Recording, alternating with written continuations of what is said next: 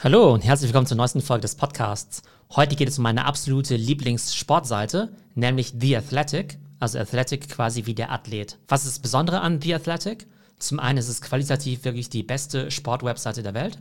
Und zum anderen ist die eben komplett kostenpflichtig. Das heißt, man muss sie abonnieren. Es gibt kein kostenloses Angebot. Und das ist eben deshalb spannend, weil man auf der einen Seite sagen könnte, Mensch, Sportberichterstattung gibt es doch im Internet wie Sand am Meer. Und das ist eben alles kostenlos, weil werbefinanziert. Warum sollte es jetzt also ein Angebot auf dem Markt durchsetzen, für das die User jeden Monat Geld zahlen müssen? Kurz ein paar Eckdaten zu The Athletic. Die Webseite gibt es seit 2016. Die covern vor allem natürlich US-Sport, das heißt die NBA und die NFL, aber zunehmend auch internationalen Fußball. Das Abo kostet im Schnitt 50 Dollar im Jahr.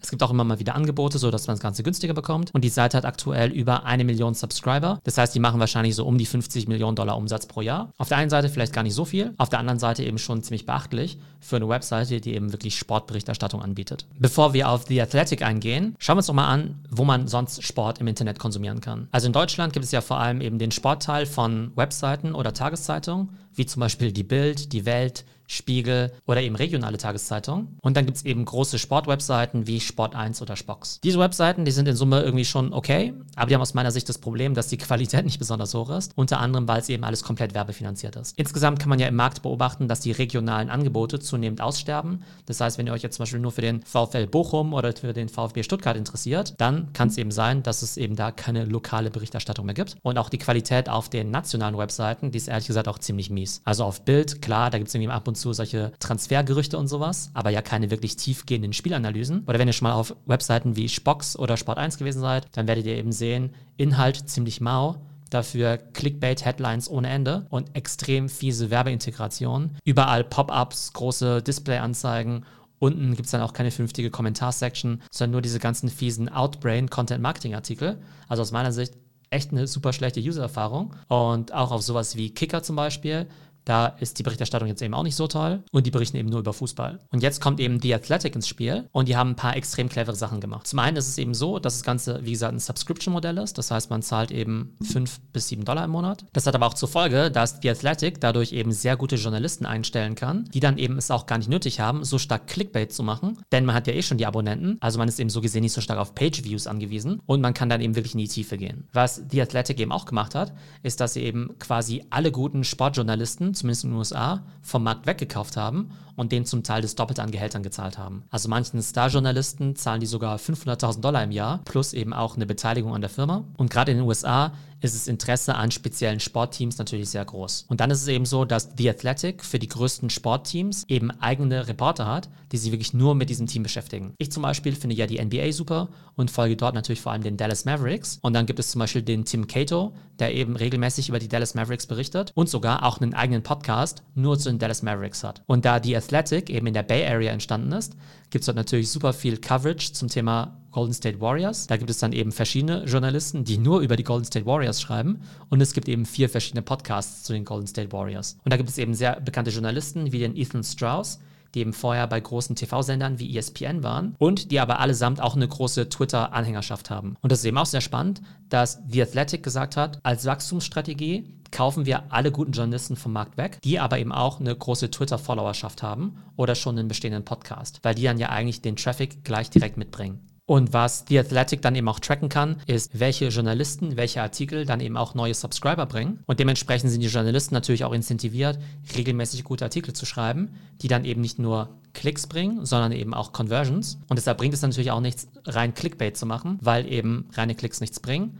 Am Ende muss der Artikel überzeugen und dann eben auch zu Subscribern führen, die dann eben auch langfristig mit dabei bleiben. Und zum Teil haben sie eben festgestellt, dass bestimmte Stories, vielleicht bestimmte Enthüllungen oder besondere Deep Dives tausende von neuen Abonnenten bringen. Und jetzt rechnen wir mal kurz. Nehmen wir mal an, jeder Abonnent zahlt im Jahr ungefähr 50 Dollar und der bleibt fünf Jahre dabei. Dann wäre ja der Lifetime Revenue um die 250 Dollar. Und nehmen wir mal an, ich schreibe jetzt eine Story, die eben 1000 neue Abonnenten bringt, dann würde ja alleine diese Story schon 250.000 Dollar in Lifetime Revenue für die Company bringen. Und dementsprechend kannst du natürlich auch die Journalisten so incentivieren, dass sie auch einen Teil davon abkriegen, wenn sie eben neue Abonnenten bringen. Was auch sehr cool bei The Athletic ist, ist, dass dein Feed dort personalisiert ist. Das heißt, du machst die App oder die Webseite auf und siehst dann erstmal nur Stories von Mannschaften oder Sportarten, die dich interessieren. Das heißt, du kannst jederzeit deinen Feed customizen. Bei mir ist es zum Beispiel so, ich sage denen, ich interessiere mich für die NBA, für die Dallas Mavericks, für die Golden State Warriors, aber zum Beispiel auch für die NFL, für die Kansas City Chiefs für Bayern München, für die Champions League und so weiter und so fort. Ne? Und dann werden mir eben dort direkt diese Sachen personalisiert angezeigt und das gibt es eben auf keiner anderen Webseite. Selbst wenn ich jetzt auf sowas wie ESPN gehe,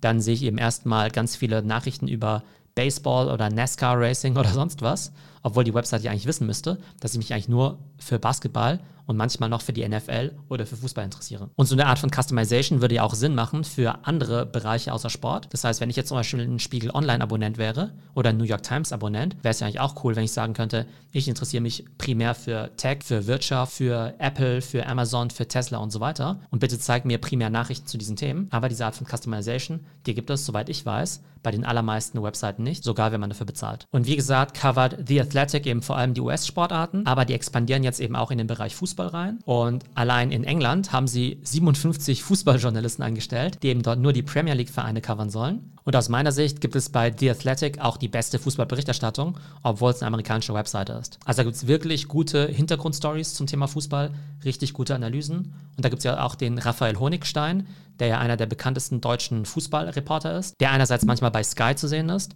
aber eben sein Content exklusiv für The Athletic schreibt. Das Ganze wird also mit extremem Aufwand betrieben. Die haben aktuell über 600 Mitarbeiter, glaube ich, wobei sie im Zuge der Corona-Krise auch ein bisschen Personal abbauen mussten. Und wenn man mal rechnet, dass jeder dieser Mitarbeiter im Schnitt mal mindestens 50.000 Dollar verdient, dann hast du ja mindestens schon mal 30 Millionen Dollar an Personalkosten, was natürlich eine ganze Menge ist für so eine Sportwebseite.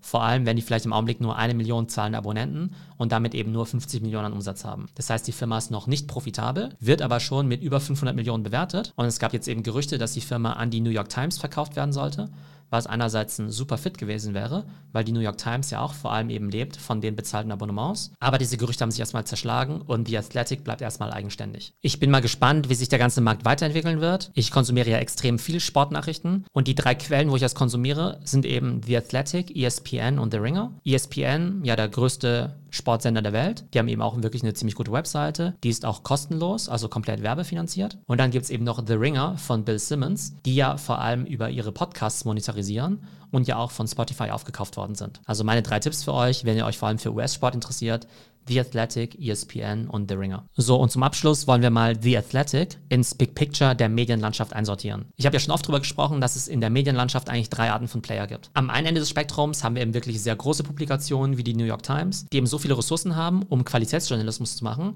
sodass dann eben auch Leute bereit sind, dafür zu bezahlen. Am anderen Ende des Spektrums sind dann meistens Influencer, die sich mit irgendwelchen Spezialthemen eben sehr gut auskennen, die eben über Werbung monetarisieren oder eben auch über bezahlte Angebote wie bezahlte Podcasts oder auch bezahlte Newsletter. Und die in der Mitte, die haben es natürlich schwer, weil sie weder so spezialisiert sind, noch wie die Influencer und natürlich trotzdem eine viel höhere Kostenstruktur haben und auf der anderen Seite eben auch nicht so viele Ressourcen haben und auch nicht so hohe Qualität liefern, als dass Leute dafür bezahlen würden. Und ähnlich sehe ich es dann eben auch auf dem Markt für Sportberichterstattung. Da sehe ich eben wirklich als Qualitätsführer sowas wie The Athletic. Am anderen Ende des Spektrums dann eben Influencer, die sich mit bestimmten Sportarten oder Teams besonders gut auskennen. Und ehrlich gesagt, die Sportberichterstattung in der Mitte, die ist halt ziemlich durchschnittlich. Also das, was man jetzt im Spiegel sieht, in der Welt, in der Bild und so weiter, aus meiner Sicht jetzt nicht so der Kracher. Vielleicht noch akzeptabel für Fußball, aber ganz bestimmt nicht für internationalen Sport. Und obwohl ich auf jeden Fall ein Riesenfan von bezahlten Angeboten bin und selbst auch viele kostenpflichtige Webseiten abonniere, muss man allerdings sagen, dass es schon so ein Winner-Take-Most-Market ist. Also nicht Winner-Take-All, aber Winner-Take-Most. Das heißt, die Top drei oder vier Publikationen, die machen fast 80 oder 90 Prozent der bezahlten Abos aus. Das sieht man aktuell in den USA, wo natürlich die New York Times, die Washington Post und auch das Wall Street Journal dominieren. Aber ebenso mittelgroße oder eben kleine, normale Media Companies, die haben in der Regel eben nicht die Qualität, um Leute dazu zu bewegen, bezahlte Abos abzuschließen. Also, das war unsere heutige Folge zu The Athletic. Kann ich jedem nur empfehlen. Aus meiner Sicht eine exzellente Webseite für jeden, der sich für den US-Sport interessiert und hoffentlich auch ein Anstoß, um über die Zukunft der Medien nachzudenken, nämlich einerseits bezahlte Angebote und eben werbefinanzierte Angebote, die aber meistens eine relativ schlechte Qualität liefern. Wie immer würde ich mich freuen, wenn ihr den Podcast euren Freunden empfehlt und auch bei Apple Podcasts bewertet. Und wenn eure Company mehr über aktuelle Medientrends wissen möchte, dann biete ich dazu Beratung, Workshops und auch Vorträge an. Ihr könnt mich direkt anschreiben unter theo@delta.pm oder ihr könnt mich direkt über LinkedIn kontaktieren. Ich hoffe, es geht euch gut und bis zum nächsten Mal.